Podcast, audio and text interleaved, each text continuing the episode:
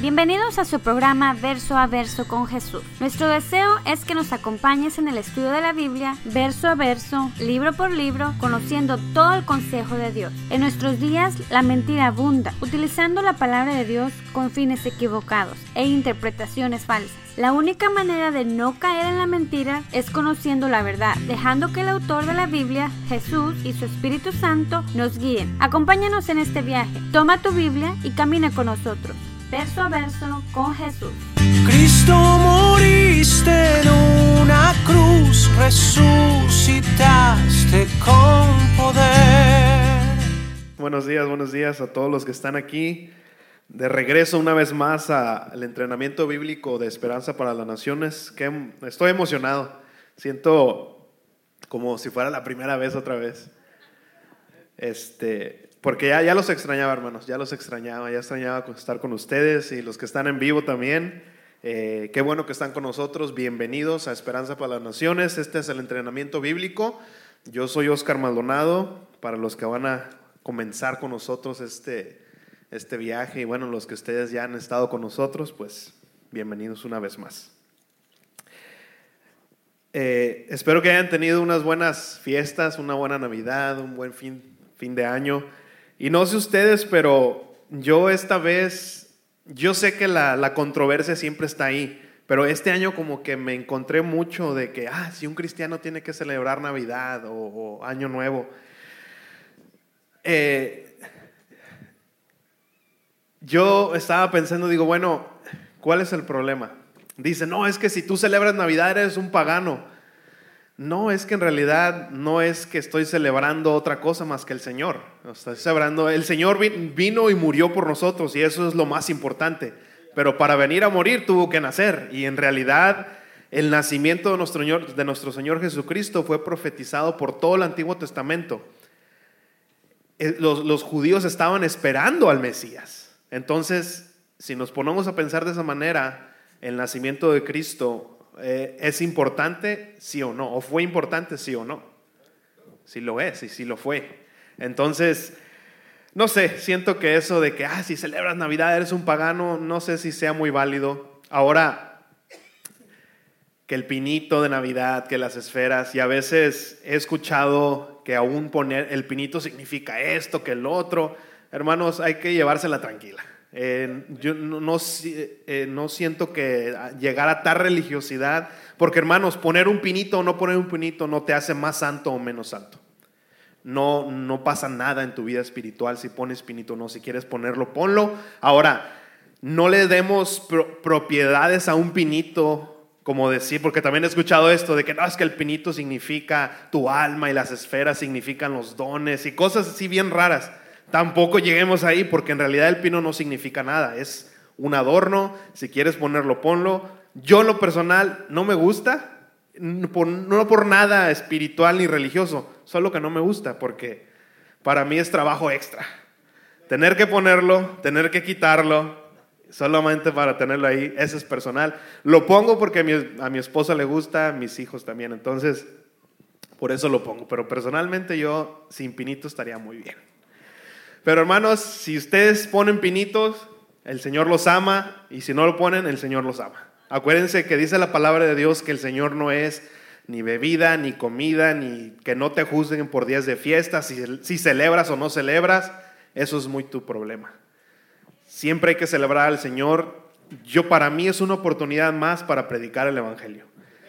O aprovechen cualquier fiesta para predicar el Evangelio. Si esa es una de las maneras que podemos predicar, utilícenlo, utilícenlo. No nos, nos clavemos en que si, ay, es que eres un pagano porque celebras. Como dicen luego, es que si vas a la iglesia los domingos estás celebrando, estás este, alabando al rey sol o no sé qué tantos rollos. Digo yo, cuando canto no estoy diciendo te alabo, rey sol. No, estamos cantando, Señor, te alabo. Lo podemos alabar el lunes, el martes, el miércoles, el jueves, el viernes. Y no significa que un día que estás alabando, ah, es que estás alabando otra cosa. No, hermanos, hay que, hay que madurar, ¿no? A veces son cosas como que bien inmaduras, bien ilógicas, que piensa uno que porque haces o no haces, comes o no comes, eres más santo. No, hermanos.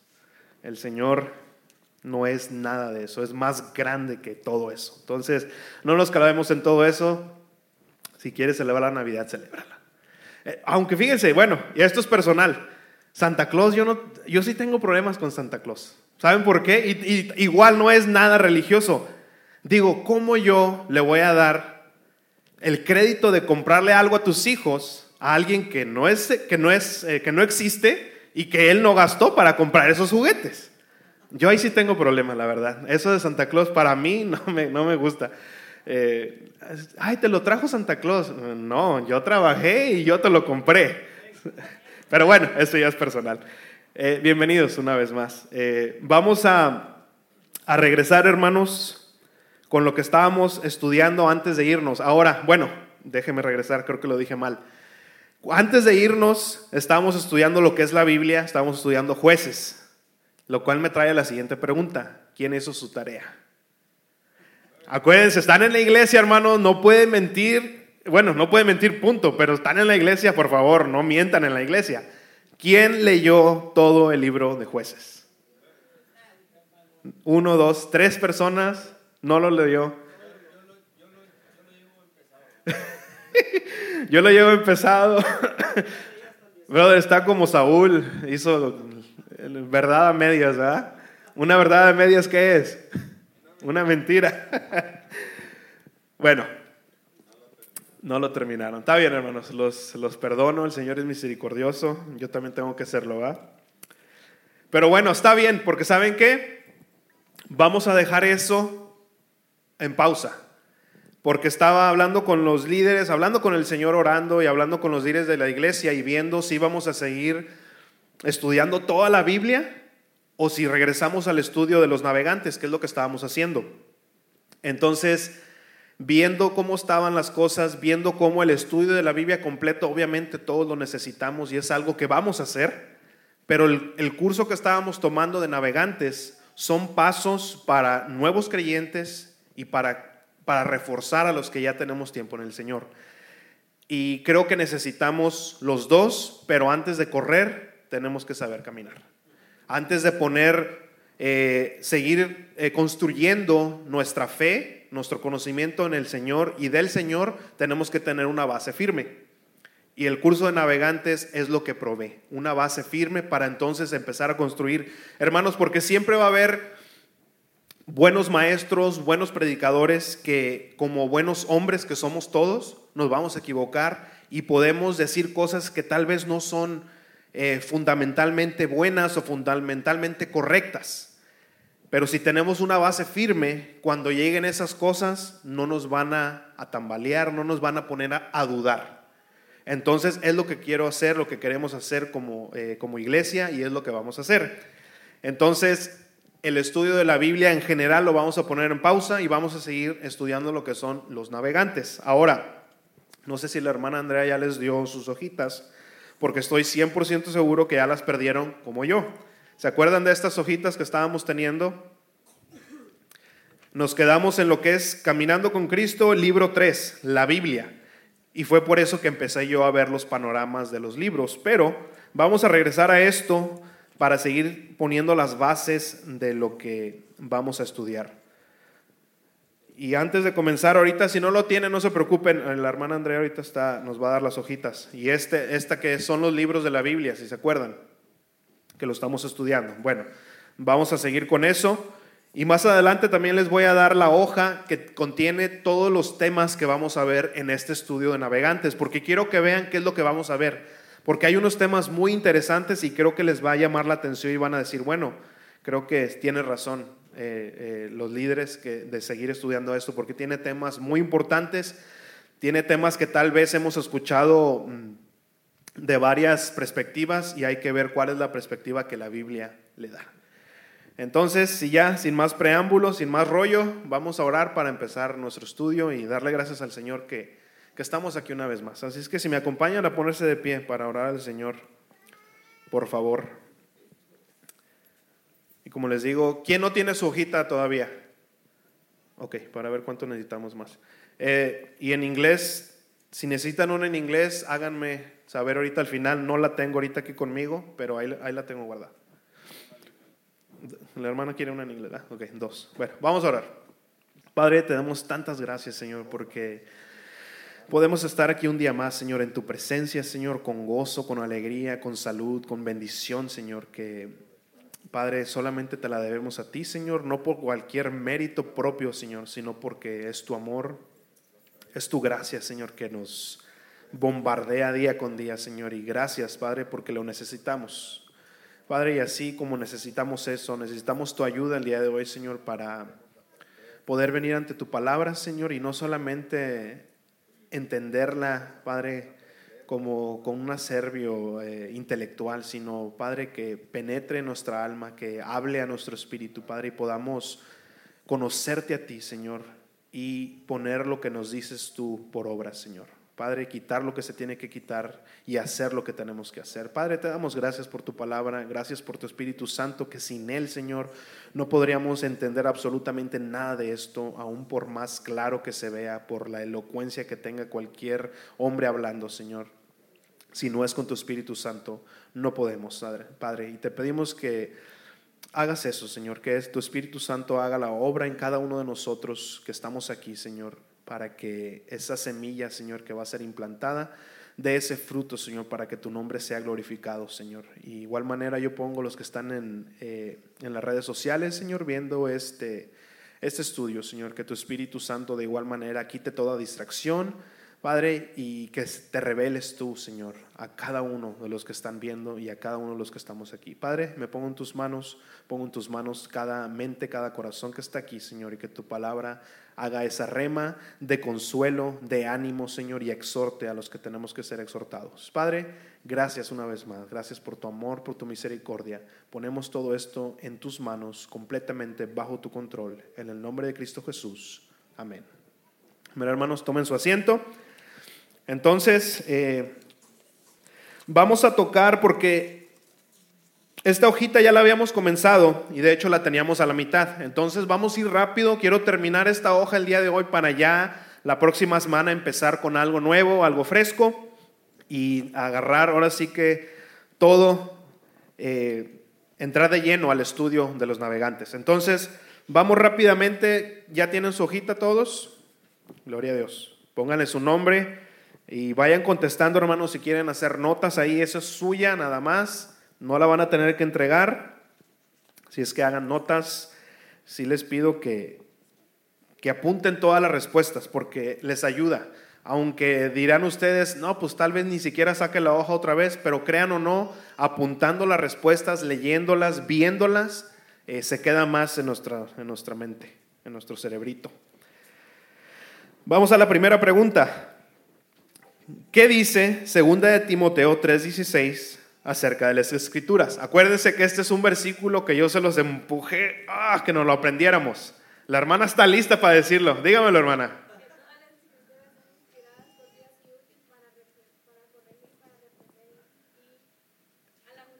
E instruir. Esos es 16 y 17, dijo usted.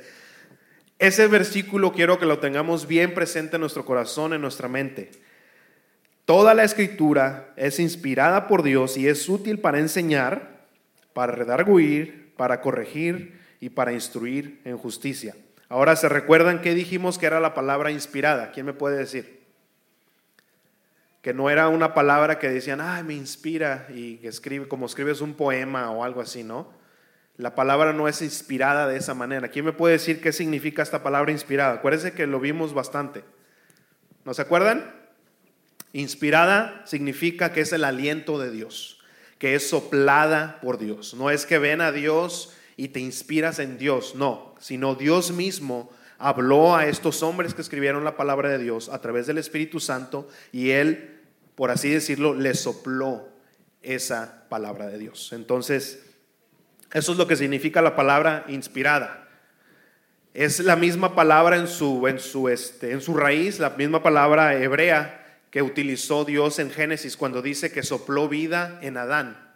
Esa misma palabra de soplo es la misma raíz que se utiliza aquí en Timoteo, de inspirada. O sea que ese soplo, esa vida que le dio a Adán el Señor, es la, mismo, es la misma vida que Él sopló para que las escrituras fueran escritas. Entonces es la misma eh, palabra. Entonces, viendo ya, disculpen, eh, eso nos da una versión múltiple de, respuesta. Dice, ¿una parte de la Biblia es inspirada? No. ¿Toda la Biblia es inspirada por Dios? Correcto. Las partes que te hablan personalmente son inspiradas. Y lamentablemente, hermanos, todas los otros, este, las otras opciones, mucha gente sí las ve de esa manera. Dicen que una parte solamente es inspirada por Dios, dicen gente que hay error, que esto que el otro. Hermanos, si empezamos a querer hacer eso con la palabra de Dios y decir, bueno, es que yo creo en esta parte, pero esta parte ya no, porque ya la ciencia avanzó y la psicología nos dice esto. Hermanos, el que inventó la ciencia, el que inventó la psicología, el que inventó todo lo que tú ves y no ves, es el Señor. Su palabra es completa, su palabra es totalmente inspirada. No podemos decir, yo creo en esto, pero en esto no. Porque si no crees en una si no, si tomas una parte y dices tú, yo creo en esto, pero en esto no, entonces eh, es mejor que no creas en nada. Porque no podemos escoger qué creer de la Biblia y qué no. no eso no es válido. Entonces, no podemos hacer eso. Acuérdense que la Biblia se escribió en un periodo aproximado de 1500 años y tiene un solo tema. No se contradice y aún sigue aquí. ¿Por qué digo eso? Porque eh, siempre, y fíjense que e, esto ha surgido en diferentes partes del tiempo, pero que como que últimamente volvió a resurgir de que la Biblia, no, es que la Biblia es escrita por hombres. Ok, entiendo eso y es cierto, pero sabemos que, y, hay que verlo lógicamente, hermanos, cualquier cosa que hacemos nosotros no es perfecta. Ahora este libro tiene más, se escribió en un periodo de 1500 años por 40, si no mal me equivoco, 40 diferentes personas, de un solo tema, que es Jesucristo. Ahora, vamos a ponernos a pensar esto. Si yo les digo aquí, a ver hermanos, escriban y descríbanme a mí, mi personalidad, lo que traigo puesto, lo que ustedes quieran, escriban cada uno de ustedes algo sobre mí. Cada uno va a escribir diferentes cosas. Cada uno. Uno va a decir, no, el hermano me cae gordo. El otro va a decir, no, el hermano me cae bien. Y soy la misma persona. Pero cada uno pensamos diferente, tenemos, es más, viendo cosas, vemos las cosas diferentes entonces nuestra opinión va a, ser diferente, aún de un solo tema, que en este caso sería yo. Si vemos la Biblia, más de 1500 años por 40 o más personas que escribieron esto, tiene que haber diferencia. Tendría que haber diferencia si la Biblia fuera hecha completamente por hombres. Tiene que, no, no se puede hacer algo durante tanto tiempo por tantas personas y que quede perfecta como es. Es imposible. Lógicamente no podemos decir que la Biblia oh, es escrita por hombres y es hecha por el hombre. No, es inspirada por Dios, sí, escrita por hombres, pero es perfecta y solamente Dios puede hacer eso. No hay hombre que pueda hacer eso. Entonces, si lo vemos de esa manera, lógicamente no ese, ese argumento de decir que la Biblia es hecha por hombres tiene eh, contradicciones, tiene errores, es completamente falso, porque no, no se puede. Ahora, otra manera de verlo es de que como la palabra de Dios, y hay testimonios aquí y lo ves por todos lados, de que la palabra de Dios ha cambiado vidas completamente, ha cambiado personas, ha cambiado eh, vidas caminando hacia un lado y de 180 grados un giro. Ningún libro hecho por hombre puede hacer eso. Hay libros que te ayudan de automotivación, que ah, si sales de una conferencia o lees un libro y sales así como que te sientes pesado. Pero ¿qué pasa después de un año, de meses tal vez? Llega algún problema, llega cualquier cosa y ya, necesitas comprar otro libro, necesitas otra conferencia. ¿Por qué? Porque ese libro solamente te, te da así como un toque y sí, te sientes bien, pero después necesitas recargar. La palabra de Dios no es así. La palabra de Dios te cambia de adentro hacia afuera y completamente. Dice la palabra de Dios que es como una espada de dos filos que penetra. No hay nada que pueda penetrar a tu corazón, a tu alma, a los tuétanos y que dice que discierne, o sea, que parte, hace un, un corte de lo bueno y lo malo. Nada ni nadie puede hacer eso más que el Señor y su palabra. Entonces, esa es otra. Y tenemos muchos argumentos que podemos presentar de por cómo la Biblia es la palabra de Dios, pero eso ya se los dejo a ustedes de tarea. La siguiente pregunta, pregunta número dos, ¿cómo aprendió Pablo a proclamar la verdad de Dios? Primera de Corintios 2.13, y vamos ahí, dice, de lo cual también hablamos, pero no con palabras aprendidas de la sabiduría humana, sino con las que enseña el Espíritu, que explican las cosas espirituales con términos espirituales. Y voy a leer el 14. Dice, pero el hombre natural no percibe las cosas que son del Espíritu de Dios, porque para él son locura, y tampoco las puede entender porque tienen que discernirse espiritualmente. ¿Cómo aprendió Pablo a proclamar la verdad de Dios? Hay que saber una cosa, hermanos, que la palabra de Dios, como estábamos diciendo ahorita en la oración, la podemos leer y la podemos entender hasta cierto punto, pero si no está el Espíritu Santo y no está tu fe incluida en eso, no va a pasar nada. La palabra de Dios va a llegar a un punto que dices, ¿qué es esto? No lo entiendo, no quiero leerlo y lo dejas. Dice Pablo que las cosas que enseña el Espíritu. El Espíritu Santo es el único que te puede revelar la escritura. Yo como maestro te puedo explicar y te puedo decir muchas cosas, pero si no está la revelación del Espíritu Santo, créeme que lo que estoy diciendo te va a sonar como locura. Como lo dice aquí en Primera de Corintios, dice, pero el hombre natural no percibe las cosas que son del Espíritu, porque para él son una locura. ¿Cuántas veces te han dicho o has escuchado, tú estás loco? A ti te lavaron el cerebro en la iglesia, tú ya no sabes ni qué pensar, ya no sabes ni qué creer, todo lo que dices tú es, estás loco. ¿Por qué? Porque no pueden percibir esas cosas del Espíritu. No pueden ver lo que tú y yo vemos porque la revelación del Espíritu Santo te empieza a enseñar muchas cosas que el hombre natural, y fíjense hermanos, esta palabra la tengo subrayada porque el hombre natural, lo que significa esa palabra, aquí está, esa es la palabra en griego, la escribí porque no creo que la pueda pronunciar muy bien. Dice que describe el materialista quien vive como si no hubiera nada más allá de la vida física. Este es el tipo de vida común de todos los animales. ¿Qué significa eso? Que la palabra esta del nombre natural significa que vives por tu pura... Eh, lo compara a unos animales. ¿Cómo viven los animales? por puro instinto, su instinto animal. Si un animal tiene hambre, va y mata. ¿Por qué? Porque tiene hambre. Así el hombre natural que describe la Biblia habla de eso, de que el hombre vive por su puro instinto. Tienes hambre, vas a comer. Tienes, este, ves una mujer, te gusta, vas y te acuestas con ella aunque no sea tu esposa. Vives por puro instinto natural. Eso es lo que habla el hombre natural. Es, describe al hombre materialista, aquel que dice, no, aquí la vida la vives y ya lo demás no importa. El a dónde va mi alma no sé ni me interesa. Yo ni creo en eso. Ese es el hombre natural. Ese es el hombre de cual habla aquí, pero el hombre natural no percibe las cosas que son del Espíritu de Dios, porque para él son locura. ¿Qué haces tanto en la iglesia? ¿Qué tanto estás estudiando? ¿Para qué? A ver, ¿de qué te sirve? ¿Cuánto dinero haces por ir a la iglesia? Porque luego, luego te dicen, ¿no? El dinero está siempre en sus mentes. ¿Cuánto dinero? Estás perdiendo un día de trabajo. Mira, vete a trabajar, y no importa, no pasa nada, haces más dinero, vives mejor. ¿Cuántas veces no hemos escuchado eso, hermanos? Ese es el hombre natural.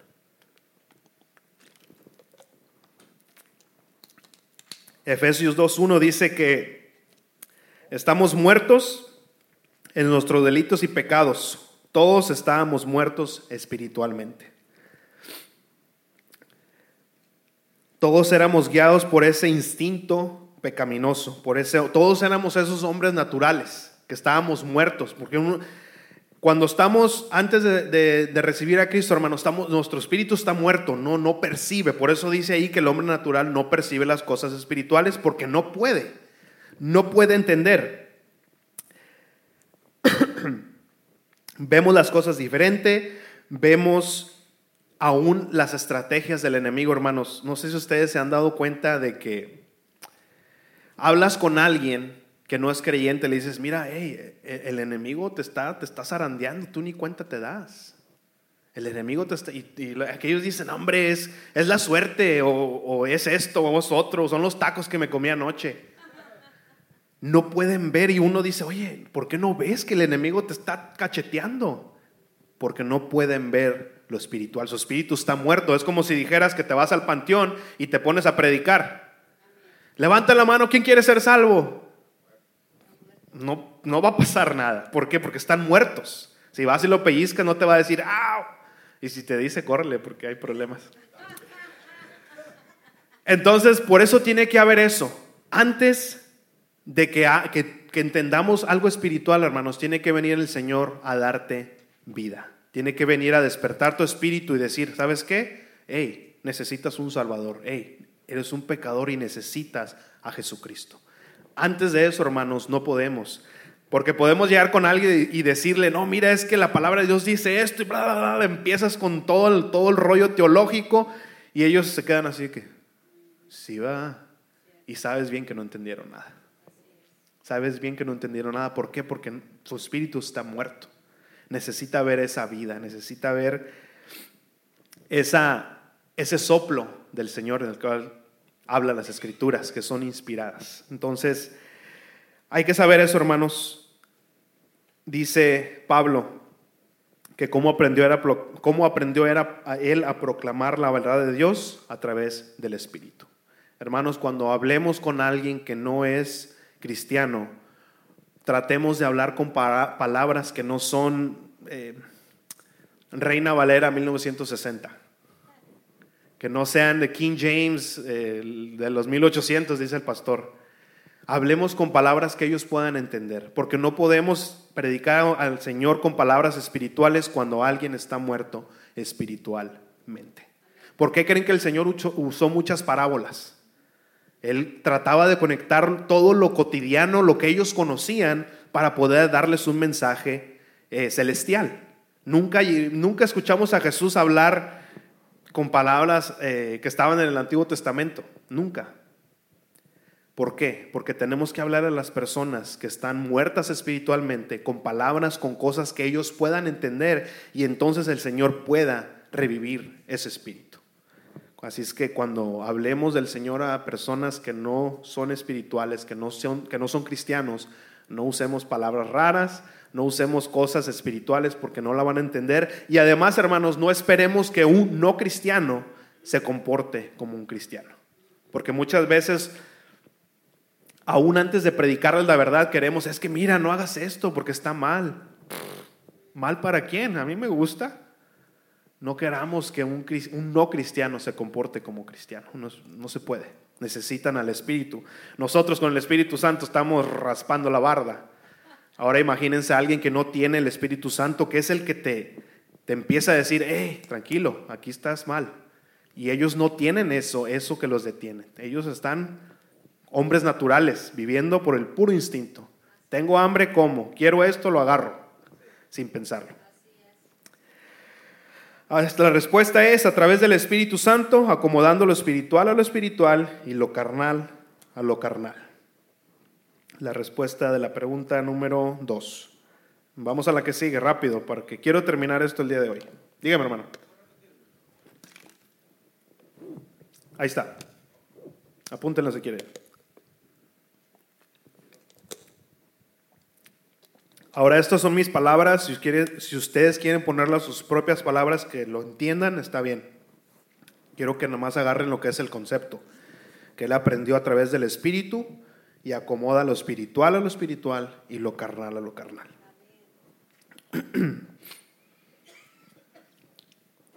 Me dicen cuando estén listos. ¿Listo? ¿Listo, brother? La siguiente pregunta, ¿cuál es, ¿cuál es la fuente de las profecías en las escrituras?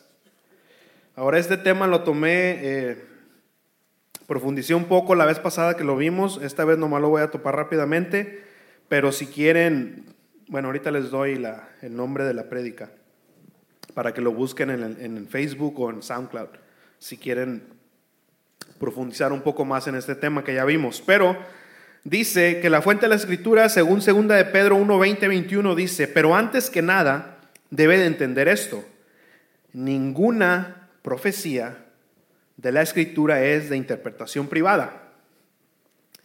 Porque la profecía nunca estuvo bajo el control de la voluntad humana, sino que los santos hombres de Dios hablaron bajo el Espíritu, bajo el control del Espíritu Santo. Ahora, esto es súper, súper importante. No hay, no existe, no existirá alguien que tenga una revelación especial o nueva. No existe. Cuando tú escuches esas palabras, hermanos, yo tengo una revelación nueva, no lo busque, no está ni siquiera en la Biblia porque el Señor me la reveló solamente a mí. Cuando escuches eso, si estás en una iglesia, salte. Salte porque esa iglesia no es de Dios. Si estás escuchándolo en YouTube, en, el radio, donde tú quieras que lo estés escuchando y escuchas esas palabras o algo parecido, cambia el canal, pon a Don Cheto, pon a quien quieras, porque vas a aprender más de él que de esa persona. Así, así te digo. No escuches eso, eso es, son doctrinas de demonios, como dice la palabra de Dios. Aún Pablo mismo, hermanos, fíjense, aún Pablo mismo dijo, ¿saben qué? Si viene un ángel y te predica otro evangelio, es maldito. Y dice, y luego después de eso dice, es más, si vengo yo mismo y te predico otro evangelio, no me escuches, soy maldito también yo. Aún Pablo dijo eso. Entonces, que alguien venga, hermanos, y decir que tiene una revelación nueva o algo que no está en la Biblia, es completamente una, una herejía súper, súper grande. Entonces, tengamos cuidado con eso. Tenemos que saber que toda la profecía viene de la palabra de Dios, no es de interpretación privada. Porque aún antes, hermanos, la Biblia estaba guardada. Tú como, como seguidor de la iglesia no podías leer la palabra, estaba, solamente los sacerdotes podían leer la palabra, tú no la leas. Yo te digo que dice. Aún eso, hermanos, no es de Dios. La palabra de Dios es para todos sus hijos, no para ciertas personas, es para todos nosotros. Ahora,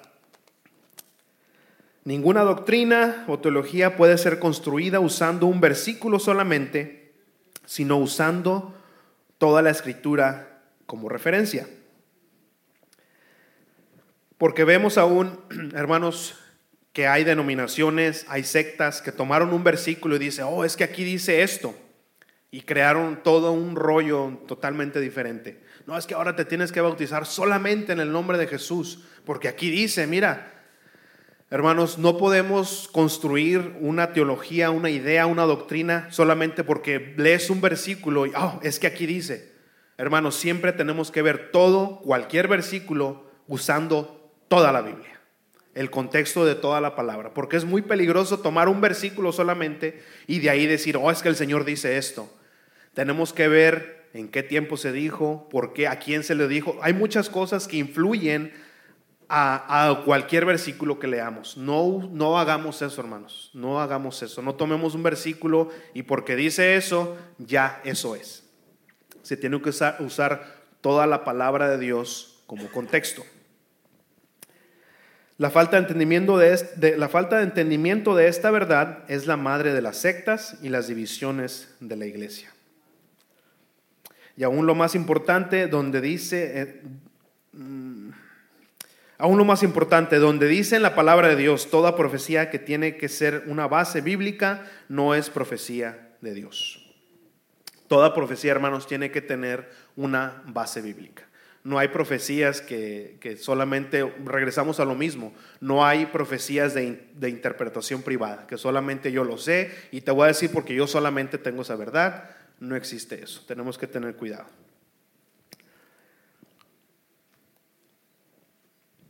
Entonces, ¿cuál es la fuente de las profecías en las escrituras?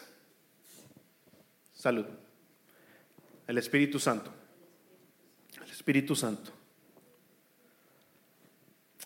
Y luego la, frase, hermanos, de el Señor dice, es utilizada lamentablemente muy, muy a la ligera. Muy a la ligera. Eh, escuchas muchas veces, es que el Señor dice esto y el Señor dice el otro.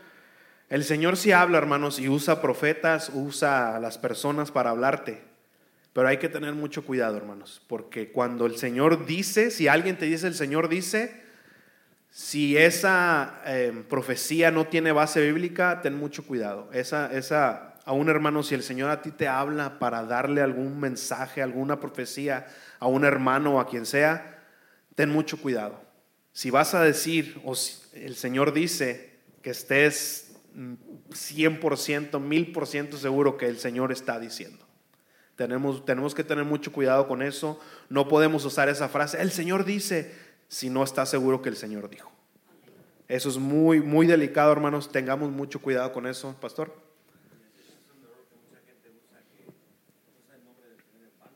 Eso es exacto.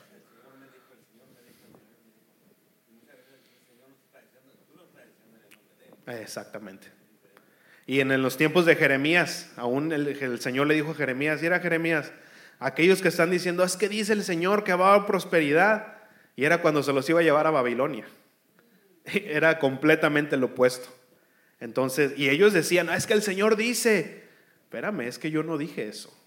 Yo no dije, y en el nombre del Señor se ha dicho tanto mugrero que, que lamentablemente se llevan el nombre del Señor entre las patas, pero es eso, hermanos, que tomamos esa frase, ah, es que el Señor dijo, el Señor dice, espérame, ¿dónde dice?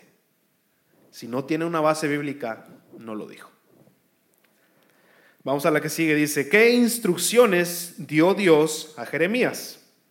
Y este es en el versículo 30, eh, perdón, capítulo 30, versículo 1 y 2, se los leo, dice, la palabra del Señor vino a Jeremías y le dijo, Así ha dicho el Señor y Dios de Israel. Escribe en un rollo de cuero cada una de las palabras que te he dicho. ¿Cuál fue la instrucción? ¿Quién me puede decir? Que escribiera lo que, él entiende. Que escribiera lo que, que tú qué piensas, Jeremías. Escribe lo que tú piensas. Jeremías, escribe lo que tú entiendes, lo que tú interpretas a ver lo que yo digo. Jeremías, escribe lo que yo digo. No le pongas ni una letra más, ni una letra menos. Escribe lo que yo te estoy diciendo. Así de fácil, hermanos. Las convicciones de, eh, personales, escuchen esto, las convicciones personales no son palabra de Dios. Escuchen esto, las convicciones personales no son palabra de Dios. Es que dice el Señor que no tomes. ¿Dónde dice? ¿Dónde dice? Habla de embriagarse y sí lo dice, pero ¿dónde dice que no tomes? Ahora, si me preguntan, pues sí, lo mejor te sabes que no tomes, pero no digan, hermano, porque yo he escuchado eso, es que dice el Señor que no tomes. ¿Dónde dice? Es una convicción personal muy buena moralmente y te aconsejo que no tomes. Pero no digamos, oh, es que dice el Señor. Porque no dice, hermanos. Tus convicciones personales no son la palabra de Dios. Tengamos cuidado con eso, hermanos, porque eso se utiliza también mucho. Oh, es que dice el Señor esto. ¿Dónde dice? Y puede ser una buena intención, puede ser un buen consejo moral, un buen consejo espiritual, está bien, pero no digamos, el Señor dice o dice la palabra de Dios, que es lo mismo. Tengamos cuidado con eso, hermanos. Tengamos mucho cuidado. Porque eso pasó desde el principio. Cuando Adán le dio la instrucción a Eva, porque cuando la serpiente le dijo, a ver, pues ¿qué dijo el Señor? Es que dijo el Señor que no comamos de ese árbol y que ni lo toquemos. Espérame, espérame. La instrucción fue que no coman de ese árbol. Nunca dijo el Señor que no lo toquen. Entonces, Adán tal vez con buena intención dijo, ¿sabes qué, Eva? No lo mires, no lo toques, no, es más, no lo mires, no lo toques. Y tal vez dirías tú, pues es un buen consejo, si el Señor dijo que no coman, pues sabes qué, pues mejor ni lo toques. Pero ya hubo distorsión. Ya no, ya no fue lo que el Señor dijo, porque el Señor no dijo, no lo toques. Entonces sí me entienden, hermanos, cómo ese consejo tal vez fue buen consejo, pero no fue lo que el Señor dijo. No digamos, ah, es que el Señor dijo, eh, espérame, no. Y si no sabemos la, porque fue lo que hizo el diablo en esa escena, usó la palabra de Dios, pero la torció. Es lo mismo. Si no sabemos la palabra de Dios, nos van a bailar así, hermanos. porque hay muchas cosas que se oyen bien bonitas, pero que no son palabra de Dios. Entonces tengamos cuidado con eso, estemos bien firmes en lo que dice la Biblia y de ahí que no te saquen. Que seas un hombre, una mujer de un solo libro y que sea la Biblia. Hay muchos maestros, muchos este, comentaristas muy buenos y los, te los puedo recomendar, pero aún así no es palabra de Dios. Lo que sigue. Anota lo que dicen estos textos acerca de la palabra de Dios y nos da tres versículos. Ahora esto se lo va a dejar de tarea. Dice, yo se los contesto. Apúntelos ahí, para no más que nada, para no, este, quiero terminar el día de hoy, así es que esto nomás es de buscar los versículos y sirve de que leen en su casa. Porque bueno, yo sé que leen, hermanos, yo sé que esta iglesia son eh, estudiantes de la palabra de Dios que todos los días agarran la Biblia y leen. Yo, yo lo sé, hermanos, lo sé. Dice Estefanita que ella también.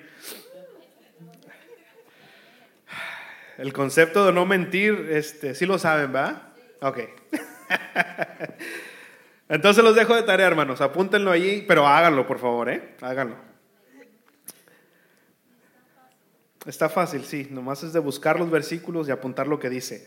Ahí en su, en su hoja tiene una nota que quiero leerla rápidamente. Dice, la Biblia es el libro más importante de toda la historia fue escrito por unos 40 personas de diversas ocupaciones durante un periodo de aproximadamente 1500 años, empleando tres idiomas, hebreo, arameo y griego. Aún así, todo el mensaje está centrado en la persona de Jesucristo. Este enfoque en un, este enfoque en un personaje central no sería posible si no fuera por por un autor único y especial, el Espíritu Santo lo que les estaba diciendo hace rato, que es imposible que el hombre por sí solo hubiera hecho esto y quedara como está la Biblia. No, es imposible. Es una obra de Dios. ¿Cuál es el valor de la Biblia? Vamos al siguiente este, tema. La pregunta número 6 ahí en sus hojas. ¿Ya lo encontraron? Pregunta número 6. ¿Cuál es el valor de la Biblia? ¿Qué valor le tienes a la Biblia? Tú. Piensen en esa pregunta. ¿Qué tan importante es para ti? Y si, es para ti algo importante, ¿por qué no la leemos? Porque podemos decir, ah, Señor, yo te amo, ah, pero no paso tiempo en tu palabra, no paso tiempo eh, orando, no hago lo que me dices. No queramos conocer a Dios basado en lo que dice la gente. Dios quiere tener una relación personal contigo. Una parte elemental para eso es conociendo este Dios a través de las escrituras. Hermanos, porque muchas veces tenemos un conocimiento de Dios que nos fue dado tal vez por nuestros abuelos, por nuestros padres, que está bien, pero eh, muchas veces empezamos a hacer a Dios a nuestra imagen o a como nosotros pensamos, como nosotros queremos que Dios sea. Hermanos, siempre conozcamos al Dios y al Dios de la Biblia, porque siempre, aún hay películas, hermanos, las películas cristianas me encantan, me gusta verlas, eh, me entretienen, están muy bonitas, tienen mucho mensaje, pero hermanos, no saquen su teología de las películas, por favor. No la saquen, no saquen su teología. Oh, es que Dios en esta película hizo esto y por eso Dios es así. No, hermanos, acuérdense que es un arte, está muy bonito, hay mensaje, está muy, pero no saquen su teología de ahí. No digan que conocen a Dios porque la película Cuarto de Guerra hizo esto. Y está muy bonita las películas, no me malentiendan, pero tengamos cuidado, no saquemos nuestra teología de las películas. Son un arte, son hechas por hombres y tienen que acomodar la trama para hacer la película interesante no significa que está una teología 100% correcta. Tengamos cuidado con eso. Tiene arte, es un arte. Tienen, tienen que acomodarle. Eh, y hay de películas a películas. Por ejemplo, la de Noé. Eh, esa es una basura. Esa sí es una completamente basura. Eh, no vean esas Bueno, si quieren verlas, como quieran, no les voy a decir qué hacer. Pero tengamos cuidado con lo que vemos. Aún, fíjense, aún en las películas cristianas hay, como dice la hermana, es que está la industria, eh, está el, enfoque de hacer dinero.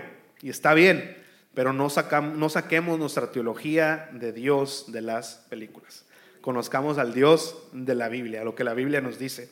Porque cada quien, y fíjense, me han dicho, bueno, es que cómo, ¿por qué solamente el Dios de la Biblia?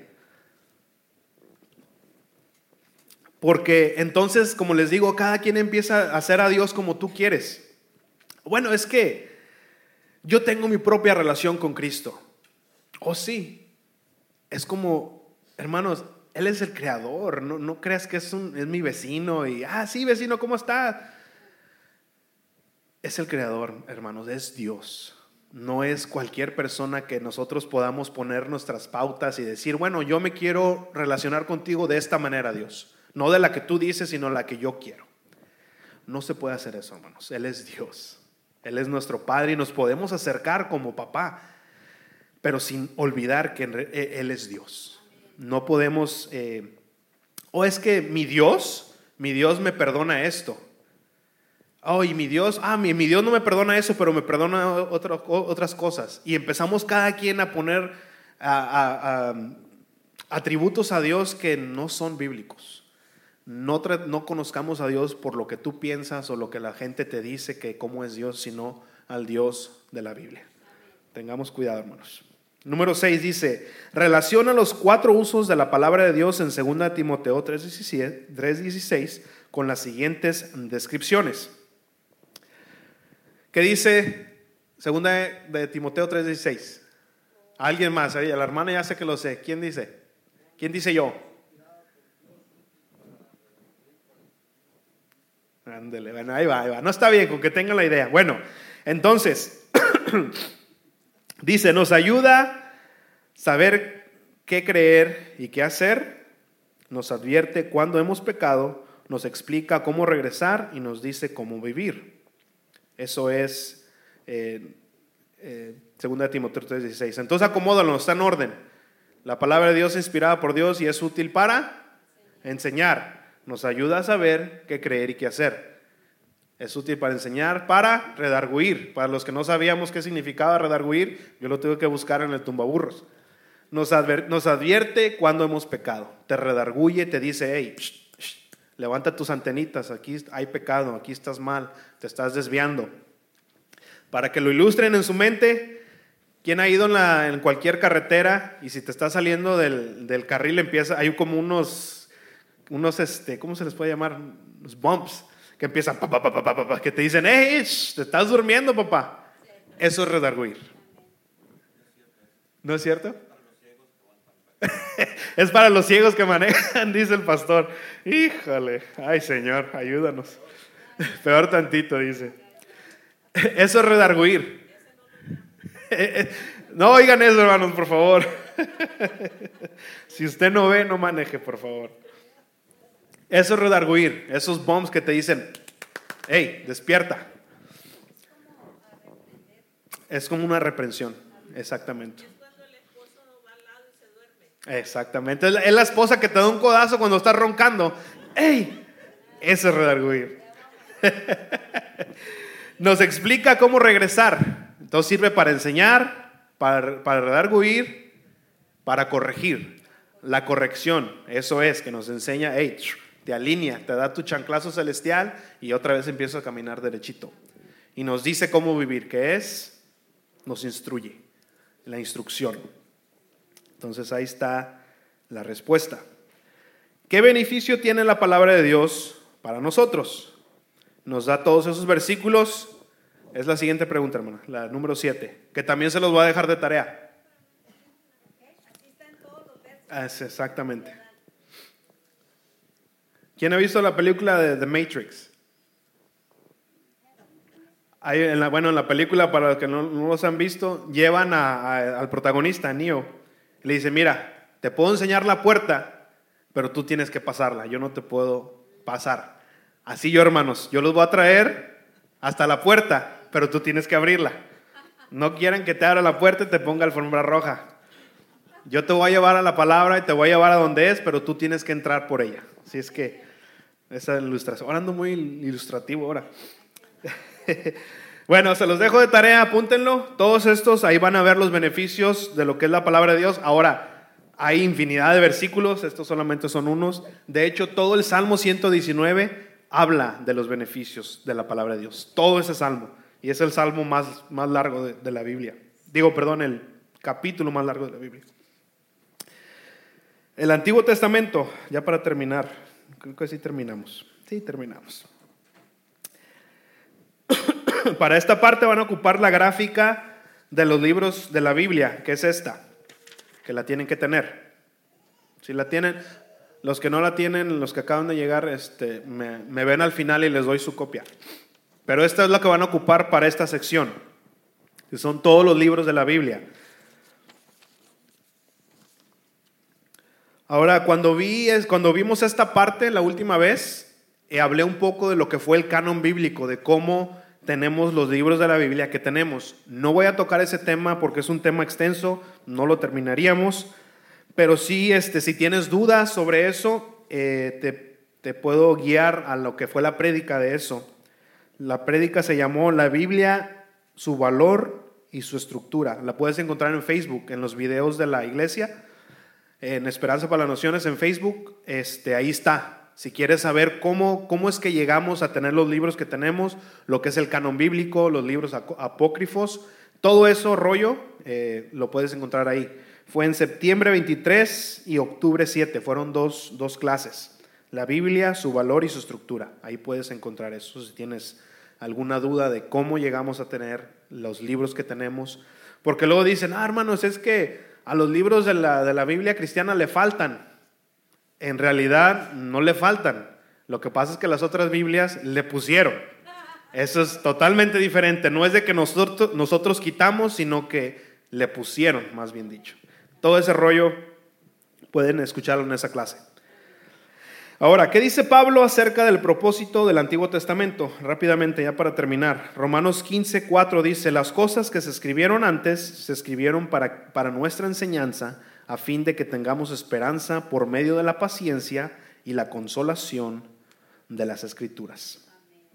Todo el Antiguo Testamento, aún la misma Biblia dice que era una sombra de lo que había de venir. Todo el Antiguo Testamento, hermanos, habla de Jesucristo. Todo. ¿Se acuerdan cuando Jesucristo resucitó y se encontró a estos dos hombres que iban en camino a Emaús? La palabra de Dios dice que iban caminando y no sabían que era Jesús, pero empezó él a hablar del Antiguo Testamento, de las Escrituras, que obviamente cuando, Jesús resucitó no se había escrito el Nuevo Testamento. Entonces dice que les estaba explicando las Escrituras y cómo las Escrituras hablaban de Jesucristo, Jesús mismo. Entonces, el Antiguo Testamento habla de Jesús y el Nuevo Testamento habla de Jesús.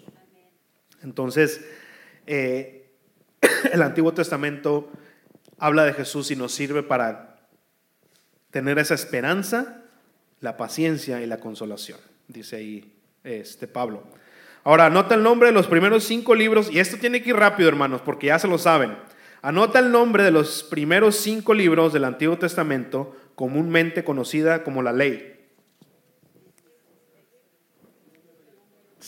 Esos son mis alumnos sharp. Ahí los apuntan. Eso es todo, hermanos. Sí me gusta. Los próximos 12 libros continúan la historia de Israel después de la muerte de Moisés. Agarren su, su gráfica. ¿Y qué dice? Los libros históricos. Josué, jueces, Ruth, Samuel 1 y 2, Reyes 1 y 2, Crónicas 1 y 2, Esdras, Nemías y Esther. Van a apuntarlos ahí. Los próximos cinco libros son poéticos y tratan varios temas. ¿Cuáles son los de poesía? Díganlos en orden. Ahí tienen su gráfica. Job, Salmos, Eclesiastés y Cantares. El resto del Antiguo Testamento consiste en las enseñanzas de 16 profetas de Israel. Profetas mayores, ¿cuáles son? Lamentaciones, Ezequiel y Daniel. Menores, Oseas, Joel, Amós, Abdías, Jonás, Miqueas, Nahum, Habacuc, Sofonías, Ageo, Zacarías y Malaquías. Apúntenlos, hermanos. Dirías tú, ¿por qué tengo que aprenderme los libros de la Biblia? Hay que saber nuestro mapa, hermanos, hay que saber nuestra palabra de Dios. Les aconsejo que traten de aprendérselo en orden. Sí está difícil, pero es posible. Yo ya lo hice. Si me preguntan ahorita, la verdad, te puedo decir casi todo. Donde me pierdo son en los profetas menores porque son bastantes. Ahí sí me pierdo en el orden, pero sí me lo sé. Eh, te aconsejo que también hagas lo mismo. Porque te va a ayudar, hermanos, para cuando usted... Yo sé que ahora las Biblias casi todas son electrónicas, pero no nos confiemos en eso. No nos confiemos en eso. Mm, tal vez eh, no está el tiempo muy lejano donde van a cortar todo eso, donde no vas a poder ver la Biblia electrónicamente.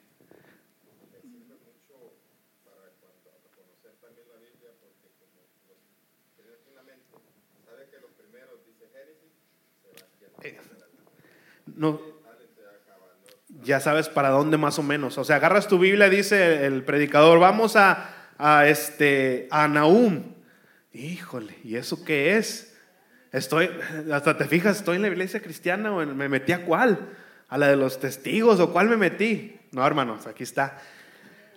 Con que empieces a saber qué libros están en el antiguo y qué libros están en el nuevo, es un buen comienzo. Así de perdidos, como dice el hermano, sabes ir para la mitad de la izquierda o la mitad de la derecha. Nos podemos guiar un poco, por ejemplo, la mitad de tu Biblia, si, agarras tu Biblia la agarras a la mitad, o 90% del tiempo vas a caer en Salmos, que es casi el corazón de la Biblia, y ahí puedes ya partir. Bueno, pero nos ayuda mucho. Nuevo Testamento, los cuatro primeros libros cuentan detalles de la vida de Jesucristo y el quinto cuenta la historia del comienzo de la iglesia. ¿Cuáles son esos cuatro libros? Los evangelios. Y luego sigue la historia de la iglesia, Hechos. Los próximos 21 libros son cartas o epístolas que tratan de varios temas relacionados con la fe y la vida del creyente. Son todas las cartas de Pablo. Ahora, no toqué ese punto, luego lo vamos a tocar, pero hay cartas que no sabemos, por ejemplo, Hebreos, en el Nuevo Testamento no sabemos quién lo escribió. Hay gente que dice que fue Pablo, en realidad yo también creo que fue Pablo, pero no sabemos 100%. Cuando estemos allá en el cielo le preguntamos. Entonces, cosas así que pueden llegar a ser controversia, hermanos, pero no nos clavemos en eso. Como les digo, no nos sirve de nada discutir quién escribió Hebreos. El chiste es que se escribió, es la palabra de Dios y esa carta está súper, súper hermosa. Súper hermosa. Entonces, no nos clavemos. Ah, pensé que había dicho. Bueno, el último libro de la Biblia es la profecía y trata mayormente de eventos futuros y el reino eterno de Dios. ¿Cuál es esa? Apocalipsis. ¿Quién es el personaje central de la Biblia? Jesucristo. Acuérdense, no somos nosotros, no es eh, nadie más que Jesucristo. Todos los otros son secundarios. Pablo, Pedro, todos los apóstoles, las personas que salen nombradas en la Biblia, todos son personajes secundarios. Siempre que leamos cualquier historia, hermanos, de la palabra de Dios, busquemos a Jesús porque está ahí. Ahí está Jesús siempre está ahí, cualquier cosa siempre está ahí porque Él es el eh, personaje principal de toda la palabra de Dios. No vamos a leer eso. ¿Cuál fue el propósito de escribir el Evangelio de Juan? Se los leo yo rápidamente, está ahí en Juan 20, 30 y 31. Dice, Jesús hizo muchas otras señales en presencia de sus discípulos, las cuales no están escritas en este libro pero estas están escritas para que ustedes crean que Jesús es el Cristo, el Hijo de Dios, y para que al creer tengan vida en su nombre. ¿Qué pasará a los que rechazan las escrituras de Cristo? Juan 12, 48 dice, el que me rechaza y no recibe mis palabras tiene, tiene quien lo juzgue, y la palabra de Dios que, que he hablado, ella lo juzgará en el día final. Vamos a ponernos de pie, hermanos, para terminar, por favor. Esta, esta pregunta es personal, respóndela. ¿Por qué es importante la Biblia en tu vida? Pregúntatela a ti mismo. Pleonasmo. Dice Hebreos 1.1 precisamente de la carta que estábamos hablando. Dice que el Señor ha hablado de muchas maneras antes por profetas, pero ahora en estos tiempos nos habla a través de su Hijo. Y lo que acabamos de leer en Juan 18:48 dice, aquel que rechaza mis palabras va a ser juzgado el día final. La palabra de Dios, hermanos, es la manera que Dios nos habla ahora. No es un libro cualquiera, no es cualquier cosa, es la palabra de Dios que nos está comunicando algo, que nos está diciendo, nos está rogando. Ponte a cuentas con el Señor. Porque, hermanos, el cielo no se gana por qué bueno eres y no te pierdes por qué malo eres. Todo depende. Hermanos, la Biblia no habla de qué es lo que tienes que hacer tú por Dios. La Biblia habla de lo que Dios hizo por ti. Tomamos la Biblia y pensamos que, ah, es que tengo que cumplir todo, todo para ganarme el cielo. Hermanos, ya lo vino a hacer Jesús por ti, por mí. ¿Por qué? Porque no podemos. No podemos, aún en tu mejor día. No, es que prediqué a 10 personas, leí la palabra de Dios tres horas, ayuné, oré. Aún ese día no eres digno del cielo. Aún en tu mejor día no somos dignos del cielo tenemos que ser cubiertos por la justicia, por la sangre de Cristo. Así es que hermanos, eh, empecemos el año bien. Y, en, el, en, el, en, el, nombre del mensaje le puse un buen comienzo y después dije, ah, qué tonto. No es un buen comienzo, es el mejor comienzo. Y dije, ay, bueno Señor, discúlpame. La, la Biblia dice un buen comienzo, no, es el mejor comienzo. Entonces, hermanos, yo les invito a que estén con nosotros cada domingo a las nueve y media para estudiar la palabra de Dios, poner esas bases que todos necesitamos para empezar a construir. Vamos a orar. Padre, gracias Señor por tu palabra, gracias por tu Espíritu Santo, Señor.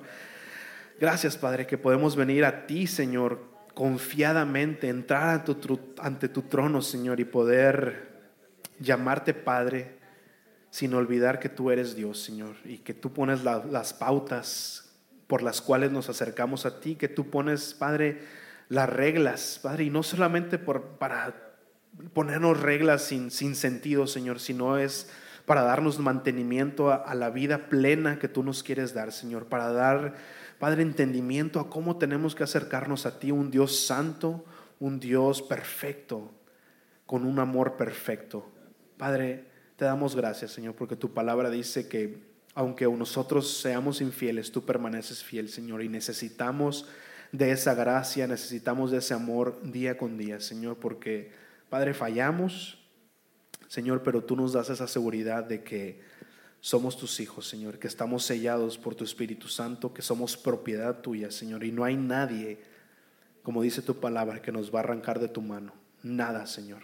Te damos gracias, Señor. Yo pongo lo que sigue Padre, la alabanza, la predicación de mi pastor en tus manos, Señor, que sea tu Espíritu Santo moviéndose aquí en este día, Señor, a través de las redes sociales y aquí en este tiempo, Padre, que tu Espíritu Santo haga esa obra, que es revelar a Jesucristo y nuestra necesidad de Él a cada uno de nosotros. Padre, gracias te damos, Señor, y ponemos todo este tiempo que sigue en el nombre de Cristo Jesús. Amén. La Iglesia Esperanza para las Naciones te da las gracias por escucharnos. Si vives en el área de Austin o sus alrededores y no tienes un lugar donde congregarte, te invitamos a nuestros servicios. Para más informes y horarios, visítanos a nuestra página de internet esperanzaparalanaciones.com. Te esperamos a nuestra próxima edición con más del mensaje de salvación. Gracias y Dios los bendiga.